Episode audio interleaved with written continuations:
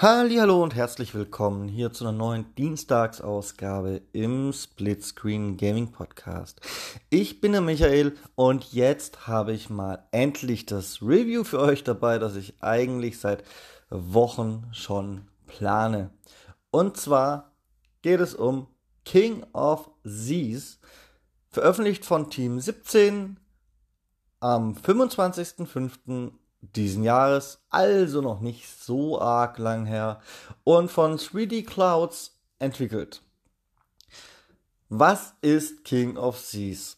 King of Seas will ein Top-Down Piraten-Rollenspiel sein, das in vielen Mechaniken, dazu komme ich dann gleich, an ein Top-Down Sea of Thieves erinnert und ja, viele, viele Rollenspielmechaniken tatsächlich beinhaltet. Ist das Ganze gut gelungen? Hm, wir werden da noch drauf eingehen. Nicht so ganz. Und ein kleiner Disclaimer vorweg. Ihr wisst, wenn ihr diesen Podcast regelmäßig hört, ich bin relativ großer, bekennender Sea of Thieves Fan.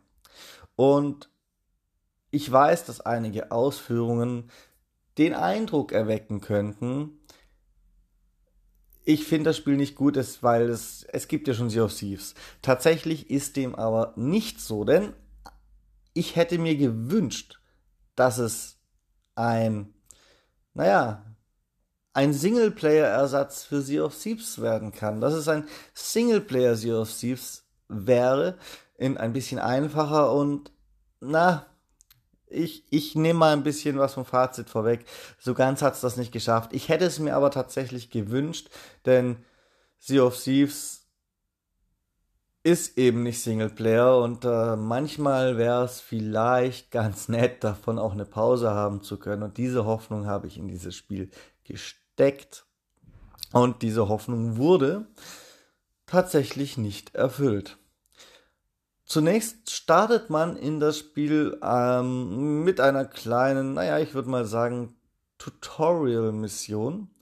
Und da wird relativ schnell klar, dass äh, die Story, sofern man das so nennen kann, sehr comichaft kindlich erzählt wird und nicht nur in der Erzählung als solche, die ist fast noch erträglich, aber nur fast, sondern auch die Darstellung der eingeblendeten Charaktere, die da in Textblasen kommunizieren. Ja, es ist sehr viel Leserei. Das ist alles sehr, sehr kindlich comichaft. Es ist so ein bisschen sie auf sie trifft Krabbelgruppe.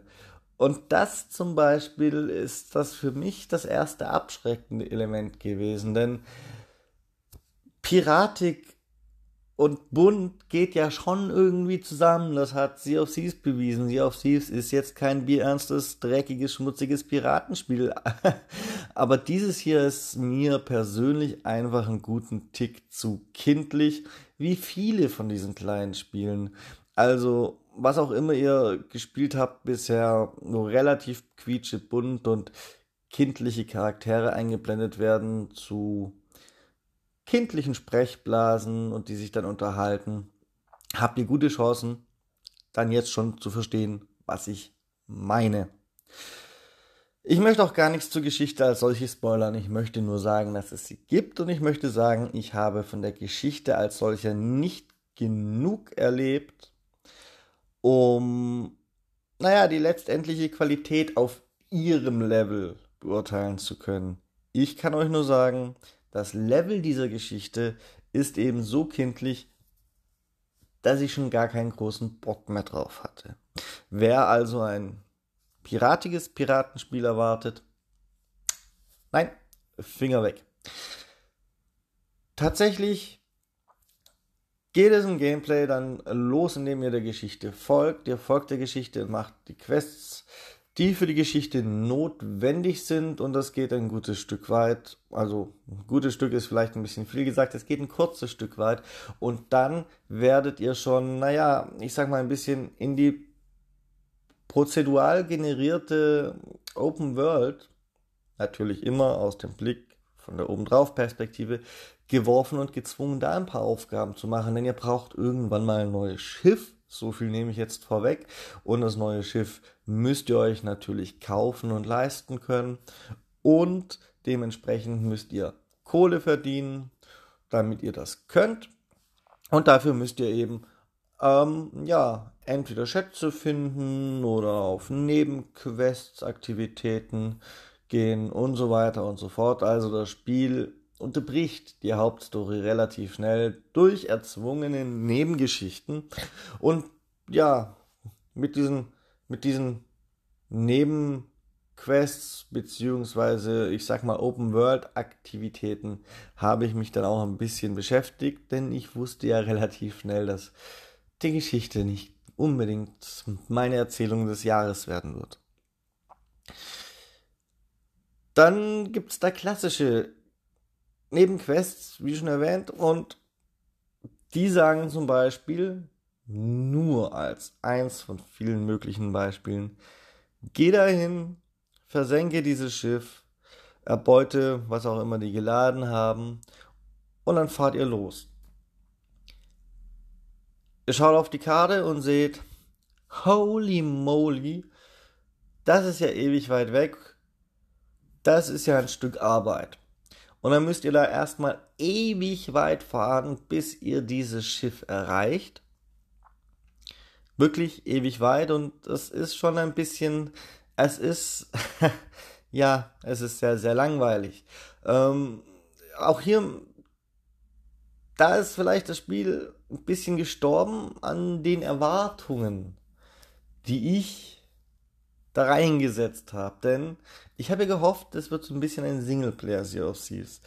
Es kann es auch sonst nicht leisten, aber Fakt ist, die langen Wege sind schon in einem Spiel wie Sea of Thieves teilweise nervig. Und in Sea of Thieves könnt ihr zusammen mit eurer Koop-Crew immer noch auf eurem Schiff rumrennen, immerhin.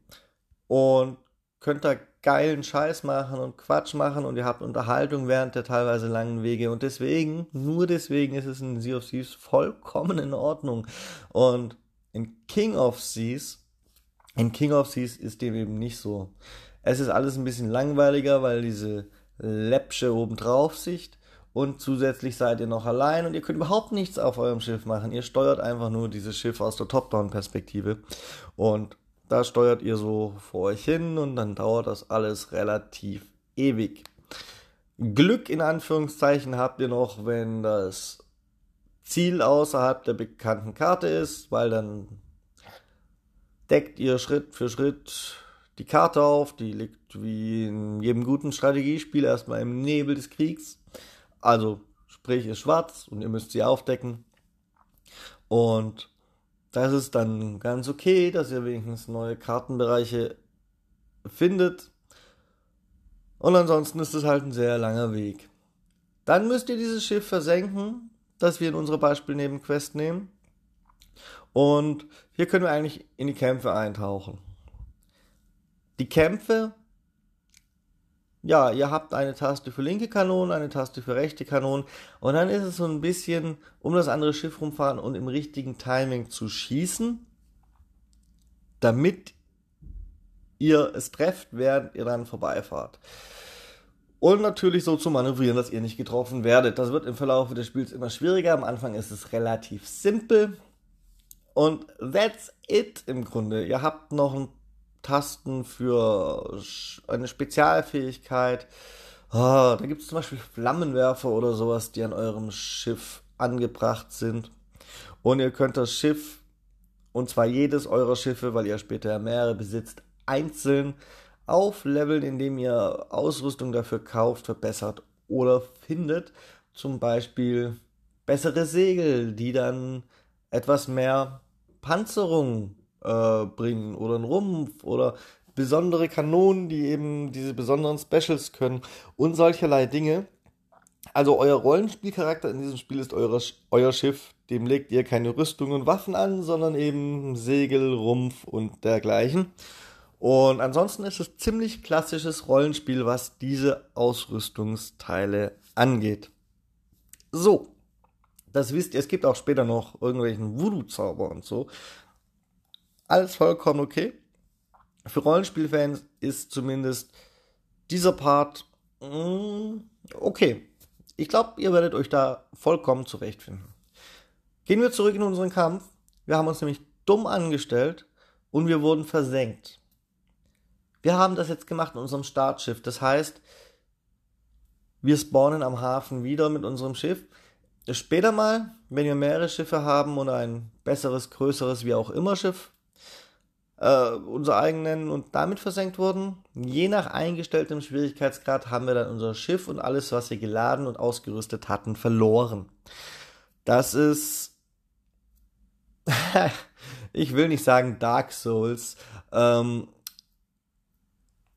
aber es ist ein bisschen frustrierend und dann hat man auch je nach Schwierigkeitsgrad die Chance zu der Stelle wieder hinzusegeln, an der man versenkt wurde, um zumindest einen Teil der Schätze zu retten, einen Teil der Ausrüstung und so weiter und so fort.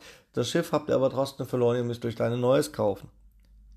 Das kann hart sein, das kann wirklich hart sein und es kann sehr frustrierend sein, vor allem wenn man gesunken ist, weil man sich dumm angestellt hat.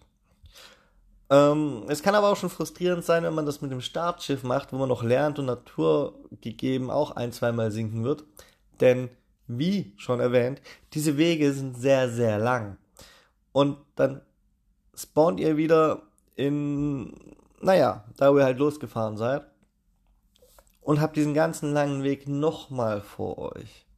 Zuerst, um eure Schätze zu retten und dann habt ihr nochmal einen nicht zu unterschätzenden Weg vor euch, denn euer, euer Kopfgeldziel, sage ich jetzt mal, hat sich ja in der Zwischenzeit auch weiter bewegt. Das bleibt ja nicht da und wartet auf euch, sondern tatsächlich fahren die irgendwelche Routen, die mir auch nicht immer ganz logisch erscheinen.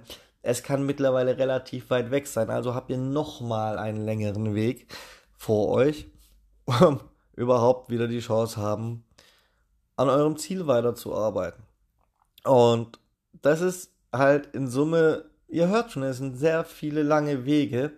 Und mal abgesehen davon, dass es mal ein paar Schätze gibt und Crewmitglieder, die ihr einsammeln könnt und dergleichen, sind es auch relativ eintönige Wege. Die Schiffe haben quasi ein paar verschiedene Lebensbalken. Da geht es zum Beispiel darum, dass die einen Kanonenkugeln, die ihr ausrüsten könnt, eher das Schiff beschädigen, andere eher die Crew verletzen. Dementsprechend gibt es zum Beispiel einen Lebensbalken für das Schiff als solches und einen Lebensbalken für die Crew. Ähm, das ist noch wichtig zu erzählen, denn da gibt es dann auch entsprechend die Mechaniken bei Sachen, die man finden kann. Ihr könnt Dinge aus dem Ozean auflösen, zum Beispiel kleine Schiffbrüchige auflösen, die nehmt ihr dann auf, die gehören dann zu eurer Crew und füllen quasi euren Lebensbalken.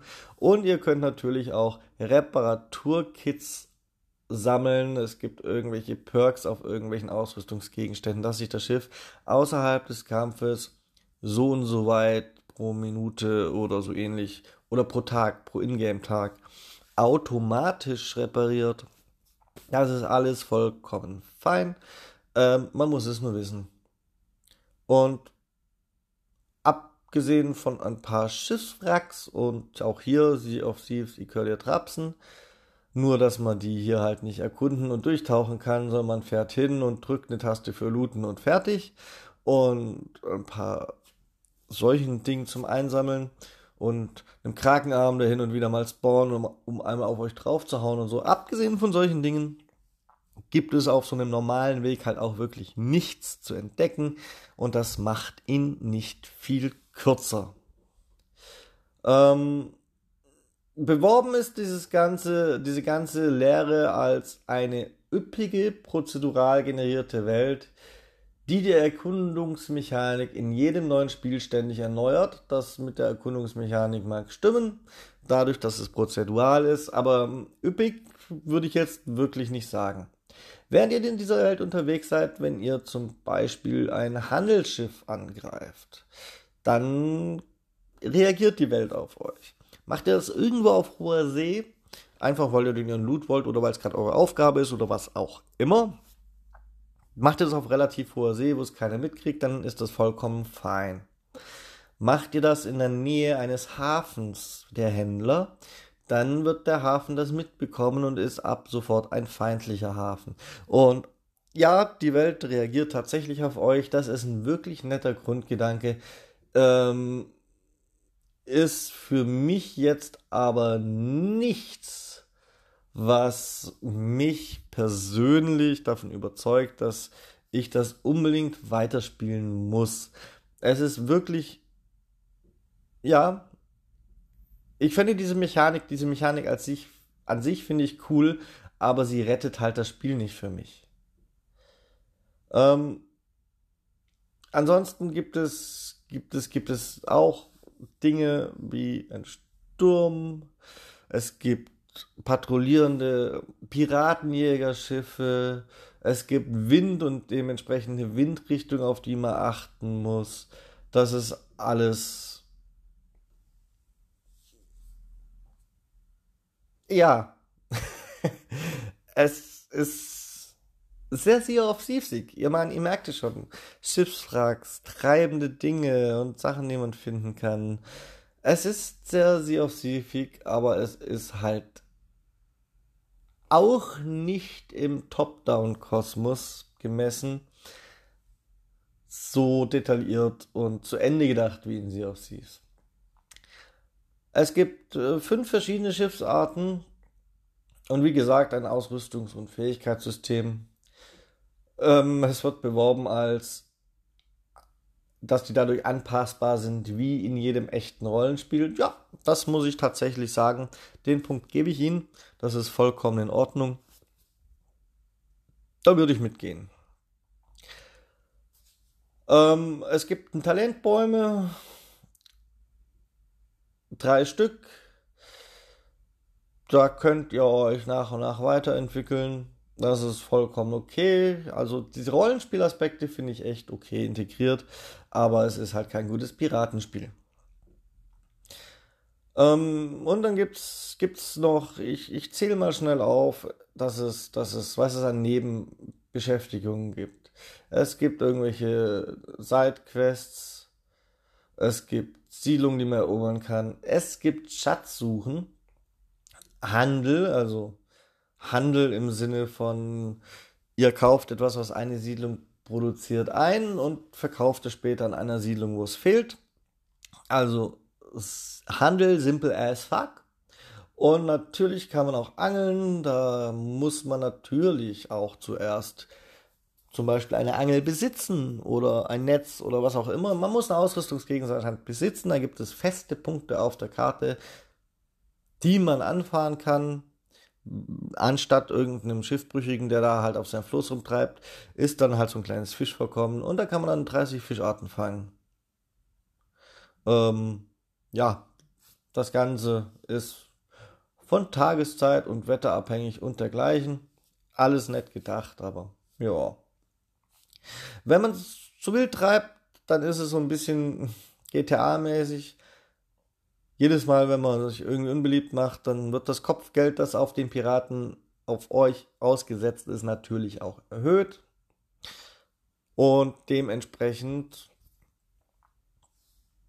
wird es dann mit der Zeit auch schwieriger. Und Punkt. Das war die beworbene Featureliste. Was ich vom Gameplay so halte, habe ich euch, glaube ich, gesagt. Ich bin leider nicht begeistert. Ich hätte es mir wirklich gewünscht. Es gibt allerdings, zumindest auf der Xbox, wo ich es getestet habe, eine kostenlose Testversion im Store. Ähm, da könnt ihr es gerne selbst mal ausprobieren und mir eure Meinung schreiben an gamingpodcast.splitscreen.gmail.com. Denn die 24,99, also 25 Euro, die die dafür aufrufen, sind mir persönlich deutlich zu viel. Ich halte den Preis aber für jemand, der diese Rollenspielmechaniken mag und wirklich nur da sitzt. Also es gibt auch Leute, die haben Spaß daran, da zu sitzen und lange von A nach B zu fahren, um Dinge zu erkunden. Möchte ich niemandem absprechen. Für Leute, die explizit über meine Kritikpunkte, die ich gebracht habe, hinwegschauen können, weil sie solche Spiele halt immer spielen. Finde ich den Preis dann sogar noch angemessen. Ansonsten nur mal zum Ausprobieren das Beste hoffen sind 25 Euro halt schon ein Happen zu viel, meiner Meinung nach. In diesem Sinne fällt auch mein Fazit aus. Meine Hoffnung, dass es ein Top-Down Single-Player Sea of Thieves ist, hat sich leider in keiner Weise erfüllt. Es gibt ein paar coole Mechaniken. Gerade die Rollenspiel-Inhalte sind, naja, sie sind Standard, aber sie sind vorhanden und dafür kriegen sie einen kleinen, ein halbes Plus-Sternchen.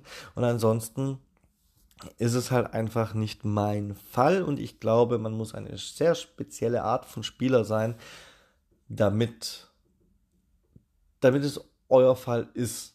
Also, wenn ihr nicht all das, was ihr, was ihr an mir gehört habt, an Kritiken den Kopf geschüttelt habt und gedacht habt, ja komm, das ist halt so. Jetzt macht das doch nicht zur Kritik, du Sea of Thieves Fanboy. Wenn ihr das bei jedem einzelnen Punkt gedacht habt, dann ist es gut für euch, wirklich. Ansonsten blöd. Scheinbar gibt es auch noch irgendwelche Bugs, über die bin ich nicht, um das Technische mal noch abzufrühstücken, über die bin ich nicht gestolpert. Ich persönlich hatte keinerlei Probleme, also das, was das Spiel tun kann und soll, tut's. Ich habe aber zum Beispiel in den Bewertungen im Microsoft Store, die ich ja hin und wieder mal durchlese, um zu gucken, ob mir was entgangen ist, auch was von einem Speicherbug gelesen, der sechs Stunden Spielstand zerstört hat. Das ist natürlich ärgerlich. Ja. Ähm,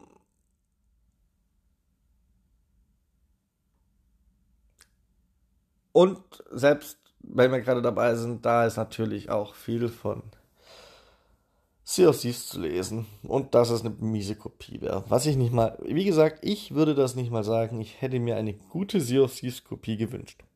War es nicht. Ich bin raus. Ihr schreibt mir eure Meinung.